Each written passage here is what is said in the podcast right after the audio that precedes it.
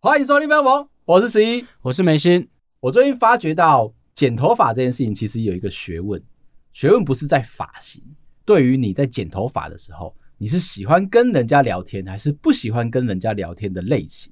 哦，这很重要吗？这对我来说很重要。我去剪头发的时候，都会跟对方侃侃而谈。发型设计师啊，好像有一个算是职业型的一个工作模式。人家来跟你高官的时候，你就一定要跟大家一起不停的聊天。发型设计师会一直抛问题给你，请你一直陪他聊天，但是 OK 都不是在发型上面哦，他们都是聊一些生活的时事，比如说你最近有没有看那个新闻啊，或者是你最近买了什么东西呀、他们都会去观察你之后，希望从你身上抛出话题。我有被念过诶、就是比如我跟朋友一起去剪头发，他说：“你、那边是死人区吗？” 就是我可以跟发型师都不讲话，但我也可以聊天，嗯，就是我会觉得不用每一次都要聊天。这一次去我就不想讲话，但是某一次去我就想讲话，那你有固定的发型设计师，有可能一剪就是十年、八年这种。那他怎么知道怎么跟你相处？就剪那么久了吗？ 所以有时候我会想讲话，但是有时候我会把断点设在很奇怪的地方，就是我想停下来了，那就可能只聊了前面五分钟，后面可能就五十五分钟就不讲话了。他忍得住，他必须不会尝试着想要再跟你多讲一点。一开始不认识我的时候会，嗯，但他很快就会发现我不想聊天了。我最近在学这件事情，就是怎么样跟别人聊天的时候，可以允许有空白出现。为什么不能允许？你知道我是很怕场子会冷掉的人呢、跟别人聊天的时候，如果对方停下来了，我就会想要塞话，我就想要接话，那他如果又停了，我就一直追着下去，再停了，再追，再停了，再追。他说：“哎、先生可以好好剪头发吗？ 还追吗？对方想跟我聊天，那热情的回应是一个礼貌。你知道要在生活当中找到对我有兴趣的人不多。谁会这样形容啊？走进去了一间发廊，好了，设计师很开心的出来款待你，帮你洗头。你坐在那边，他就开始帮你按摩。接着你们就开始有一些共同的话题，可能会问你说：“啊，你最近工作怎么样啊？有没有什么烦恼需要拿出来一起聊一聊的啊？”很像我们平常之间就是一个很好的生活上面的朋友。对，他今天有可能是一个比较陌生的人，大概三四个礼拜才去剪头发一次，就可以准备非常多心里面的疑惑，跟他好好的分享跟讨论。最近在日本出现的这个服务，你可以在预约的时候就选择要跟设计师聊天，聊很多，跟我只跟设计师聊一点点，跟完全不需要聊天。预约的时候，你就可以去选择你到底今天的心情怎么样。我们在聊天的时候，常常会回到一个小小的状况：按摩的时候要不要跟你聊天？你会给他按摩哦、我会给他按摩，哦，我都不要哎、为什么不要？我就觉得好像有点痒痒的，不太舒服啊。可是他包在他的服务里面啊。他一定觉得我很难搞，我知道。 连洗头都说直接洗干净就好，不行啊啦，为什么？洗头不是会有头皮按摩吗？我就跟他说不用，就直接洗头发就好了。我很享受那个过程哎、在家也好不会。怪哦、平常你得不到这个服务，必须要去找到有专门服务这个行为模式的人，而且他的手劲是好的，做法是好的，你才会喜欢。也就是说，他的这个附加的服务是会让你更深层的喜欢这一家店。我知道，我刚过去的时候都会被当怪咖，就是他们会觉得说，就有这个服务你还不要用，这样是不是他们服务不好啊，还是哪里有问题？，对对对，对不对就是就是你这个状况，感觉上你是一个 OK 哦。我觉得你让对方感觉到受伤，因为哎、我也很怕哎、所以我都要跟发型师讲好，就是说我不是因为有时候洗头的人不是发型师本人嘛，我就说哎、不是他服务不好，是我就真的不要，其实你该给他的提成还是要给他，我都会先讲在前面。哦，你是好客人了。对，我会先讲到前面，是我个人不喜欢按摩，啊，你不喜欢按摩，你也不喜欢聊天，你到底去干嘛？我不喜欢别人一直弄在我头上啊，怪癖，你知道吗？可是他可以碰你的头发，要快啊， 发发型师就没办法啊，所以我不会想在那边花很久的时间，你会帮他现实哦。所以我不讲话、啊， 就得专心一点。我真的不行，最期待的其实是按摩的服务。找到了这一间啊，那个按摩之夸张，你让他帮你洗头的话，头皮按摩大概会超过十五分钟，哦，那很久哎、很久，而且是每一寸的头皮都要帮你按到。有时候我就觉得很想贪心的叫他帮我连那个肩颈都按一按嘛。第一次去的时候，我以为他的服务只有到按摩头皮，正当我想要讲，可是我就不敢讲，因为我想说没有也没关系哦，，你还有点人性的时候， 他还是有光辉的时候。不敢那么贪。可是我想要，没想到那一家店给我另外一个服务，他走到了后面去，拿出了一条热毛巾敷在我的肩颈上面，接着哦，他就开始用他的手肘，捶你是不是用他的手肘开始在按压我的肩颈。这边又来了十五分钟，从此之后我就爱上这家店，根本就不在乎我的头发会剪成什么样子。还好，他除了喜欢帮我按摩以外，他还喜欢跟我聊天。我现在很多生活的灵感啊，希望从发型设计师里面去掏出来。哎、这样听起来不错哦，平常除了你以外，很少有人会听我讲一些长篇大论，真的蛮少的。 但是我在那里啊，可以侃侃而谈。他们好像都有很多的那些生活累积的故事。他们今天可能会服务五个客人好了，每个客人都跟他聊天。他其实就是一个图书馆的宝库，可以拿别人的故事来跟你聊这件事情，他们的想法对，题材他们不会少哎、题材他们很多哦，可以用他的生活的模式，你们是互相提问，这样子你就可以连续维持个两个小时。我每次去剪大概都需要两个小时的时间，有一点意犹未尽，到最后都已经结束了，我还是觉得依依不舍，你还在柜台聊吗？我还会再多想要聊一下下。我会问他说：“哎，你今天除了服务我以外，你后面排的满不满啊？”然后你今天有什么心得感想啊？那我的头发我要怎么整理啊？我可不可以两个礼拜后再来找好你？了，好了，好了，好了， 就赚你一个减法钱在那边。我又觉得说，哎、难得有这样子的人可以陪我聊天，我是很开心的。你看，日本今天提出来的这个服务，我就可以一直都选说，我希望聊好聊满，就可以派出他们最会聊天的人，最会聊天的。我根本就不还派三个有没有坐在旁边这样？四个人聊天，其实很有趣、哎，四个人聊天比起打麻将，我觉得更有趣。每个人都有不同的想法、不同的意见，有一些有反派立场的时候，你们就可以互相攻击对方。你不觉得那个整个都活络了起来吗？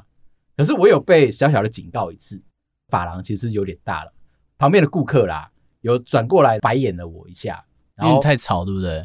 因为我有时候觉得旁边好 吵，所以我现在选那种就是几乎有一个小包厢的，就我可以一哦个人跟他一个人，这样子是要比较特殊的服务吗？就一般减法啊，我是说你需要特别提出来这个要求。不用。就是现在找到的就是他就是主打这个可以有一个人独立的包厢这样。我另外还很喜欢剪头发的时候很细微的设计师，有些的设计师是一进门大刀大刀的先把他想要的那个雏形剪完，接下来洗完头之后再细修嘛。我喜欢的是那一种一开始他就细修的，所以我们整集都会在聊减法嘛。 我有点疑惑啊，我想要让你知道说现在有这种新的服务，但我现在很苦恼啊，怎么说因？为我的发型设计师最近去英国比赛，要待两个多礼拜，你很会选人哎、他如果比赛完拿到奖牌回来，加价。我问过了， 那是加价，不然我干嘛去？你让我联想到一个问题。我今天的主轴大概就是放在聊天。有一个听众朋友来问说，他在职场上遇到一个渣男，他是一个渣男主管，问我们该怎么办。那我自己是没有特别特别能够解释的答案，所以我想要放在这边跟大家一起讨论。他说呢，他的部门里面总共有他叫做 Joyce 前辈、主管这三个人。这个主管为什么说他是一个渣男？前辈说要调部门了，前辈身上所有的工作现在都丢到 Joyce 身上来了。过了一段时间，你就看到前辈越来越闲，Joyce 越来越忙。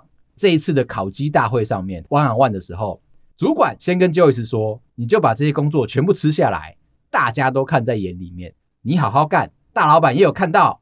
过一阵子觉得你不错，就会帮你升官，对，就会帮你加薪。”渣男的地方在于啊，同样的一套说辞，主管也跑去跟前辈这样讲。可前辈不是要转部门吗？全贝本来要转部门了，后来他得到了这一个言语上面的大礼包之后，他选择留下来，啊，工作又是 Joyce 做了，工作还是一样是 Joyce 做，那 那我也会留下来，这是一个完美的答案啊。 这是一个完美的答案。问题现在是发生在 Joyce 身上。哦，对啊，哦他是我们听众，好好好 Joyce 现在的疑问是，他原本以为前辈跟主管的协议不会流传出来，但是现在已经透过了小精灵传到 Joyce 的耳朵里面了。那谁说的才是真的？是 Joyce 会升官，还是前辈留下来，除了工作会少以外，还会跟着升官？这一题好难哦，很这一题人不性简呢、单对，我但当是应该主管会先升官， 给我的话术其实让我觉得很纠结，所以他才形容说这个主管是渣男。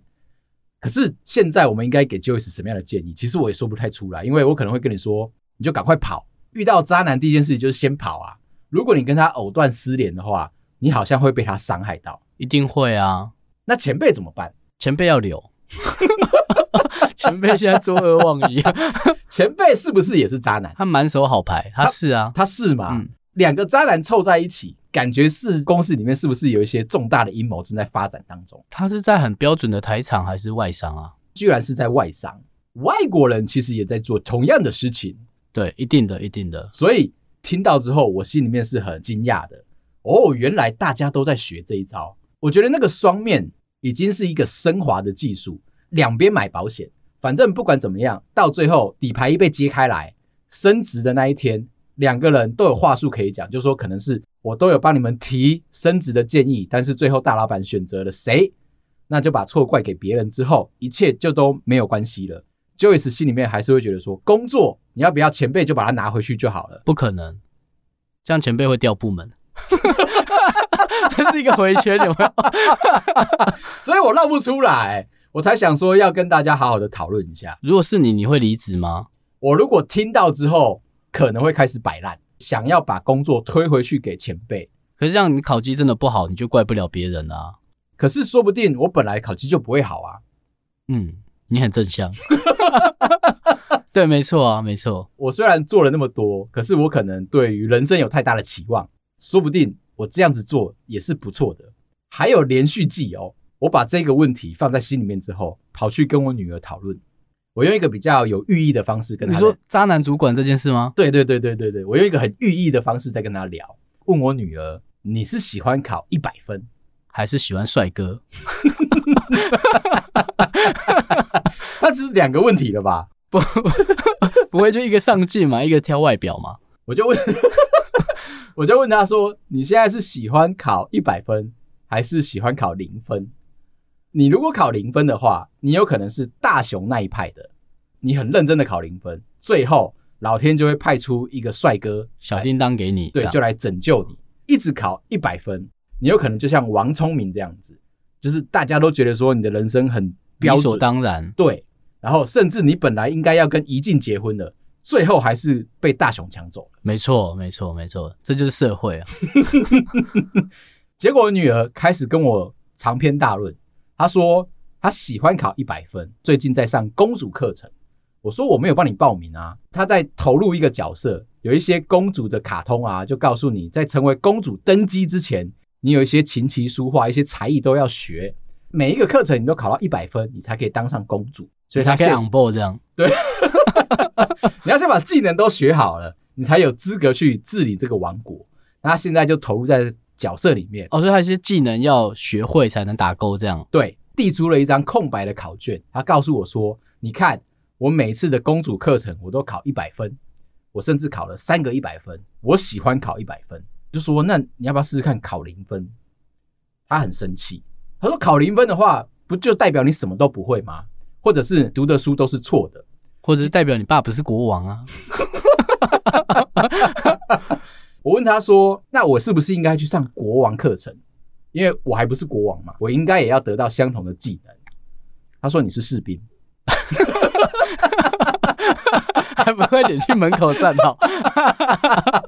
他说我就是负责要迎接公主进城门来，哦，这样对对对对对，所以我没错是跑腿的角色。嗯，那我就说国王嘞，那妈妈是王后吗？妈妈是王后啊，国王嘞从缺。英年早逝之类的 目前我还是士兵，我还没有考上国王的资格，我女儿也还在考公主的资格，只是她超前我很多，全部都拿一百分，所以她开始指责我不念书，所以我都考零分。可是我说你不觉得每天都有一点点进步很好吗？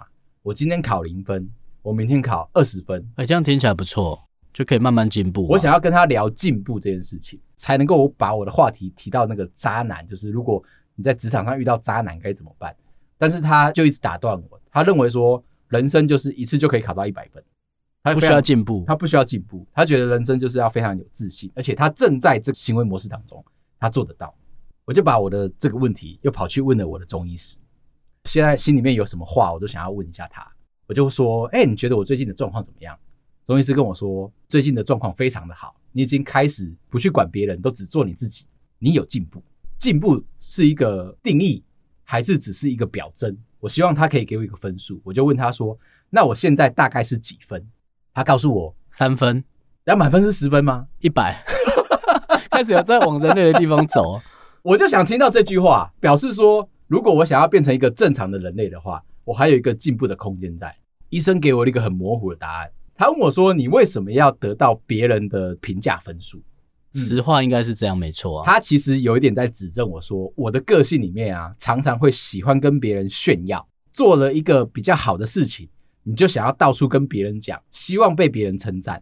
为什么你要活在别人的评价里面？他是医生哎、可以帮我评价吧？但是他告诉我说不行，你要不要试着就是回来评价你自己就好了，自己觉得爽，觉得做的满意，有进步就是好事。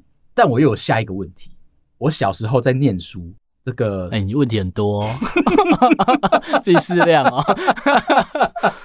这其实就是为什么我要去找发型设计师，没有人要听我说这么多的话。哦，OK，OK，OK，、好好，好可以来 来来，我听听看。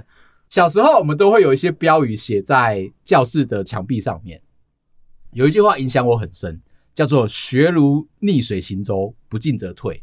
学习是一个很重要的事情，进步也是一个很重要的事情。你如果没有持续的每天进步，你就会退步。你如果持续的退化，你会退到一个什么样的程度？没有人可以跟你挂保证。我就一直在追问医生说，这句话其实是我的心魔。我不知道，我如果不进步的话，我要干嘛？居然有会看标语哎、要吧？那安全至上你会看吗？会啊。那你在实验室为什么一直跑来跑去？那一个心魔就变得一个很奇怪的一个枷锁。我的医生说，你要不要试试看？你把“进步”这两个字写在纸本上面，然后对他两打。千次为什么要发 你就泄不敢再说了，我再也不说了。他说你把那个进步写上去之后，在他后面打上一个大大的问号，问问看你自己，如果不进步会怎么样？我照你之前的逻辑就是退步啊，对我你就就会担退到心婴儿的状态啊、对我就会害怕，我是不是会一直退化啊，赶不上别人？他说你要想想看，不进步好像也不是坏事，把所有的好处跟坏处都列出来了，感觉得到说不做好像也没有什么太特别的关系，有进步就好了，不需要去定义一个评分标准或者是一个幅度，今天过得比昨天更好，这样就好了。啊，如果没有比昨天过得更好，好像也没有关系。我最近在思考这个，在学着怎么样调试这件事情。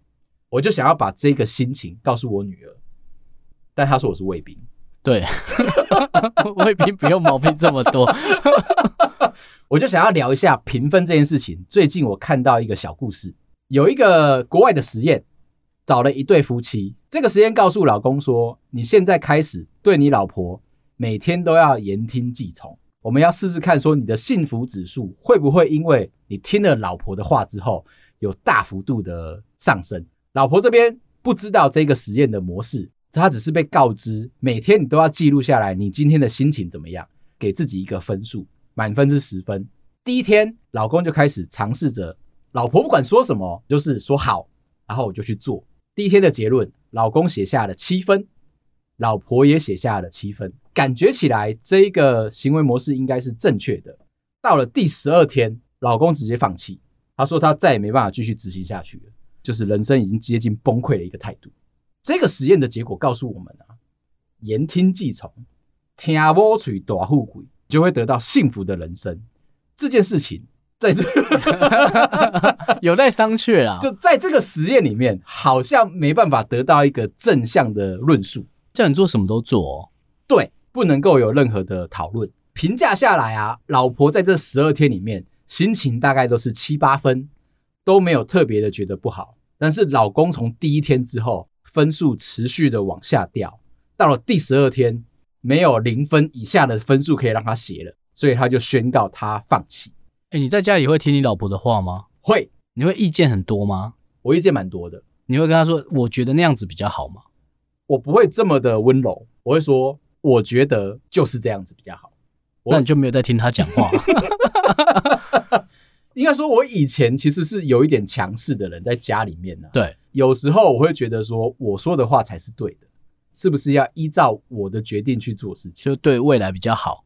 可能是我想的比较多，我比较有规划一点点。嗯我想的可能是二十年之后，因为那时候你还分不清楚你的位阶在哪吗？我不知道，嗯，觉得只是个卫兵嘛。虽然我知道我是一个卫兵，有公主，然后有母后，国王重缺。这个实验其实访问了老公，他说呢，他第一天已经对老婆说的话言听计从了，说什么他都愿意去做。隔了大概三四天之后，开始惊觉到一件事情不妙，要求越来越多，越来越严格，越来越难以达到，已经深深的侵蚀到他的心情。没办法再继续往下做下去了，觉得好像再这样下去的话，他会变成一个生活当中一个非常位阶低的一个角色。我就找到了一些可以促进你们夫妻感情升温的小方法。有一个方式是说，你去制定你们的约会计划。可能夫妻在一起久了，看对方觉得腻了，你们已经太久没有。你会？腻吗？我，你希望我怎么样回答？哦，你说这一题吗？对你希望没我有我就发自内心的说啊。发自内心的吗？你老婆应该也是这样说啊，你说 啊，我不敢，可是我会害怕。我们长时间相处嘛，对方的什么生活形态模式你都知道的一清二楚。我会想要尝试着默默的改变他，不要让他觉得说会腻。哦，你说你们的关系这样，对，而且现在持续慢慢的应该有在往好转啊。卫兵也是有人权的，母后也是稍微有空会灵性一下卫兵，所以应该不是问题吧？我觉得还好啊，有时候就腻了嘛。你可以这么自由自在的就说出腻这件事情哦。我觉得人跟人相处本来就会啊，嘿、我是看你跟你老婆啦。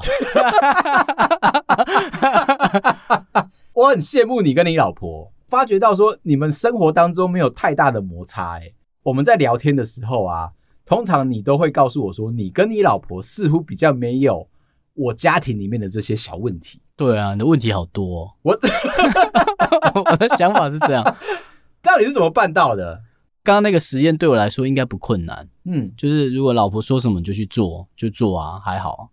可是你这样就没有所谓的心情或幸福指数啊。你想反抗，你才会不开心、啊。 那我觉得我刚刚讲的这个方式是好的，去制定约会计划，不是那一种跟你说明天就去哦，希望你去安排，比如说下个月，增加那个期待度。以前的约会你可能都已经忘记了，你去怎么去实行的？那你们去安排一个可能两天一夜的旅行，或者是你去订一个很难订到的一个餐厅，这样的一个约会的模式，可以让你们两个升温起来。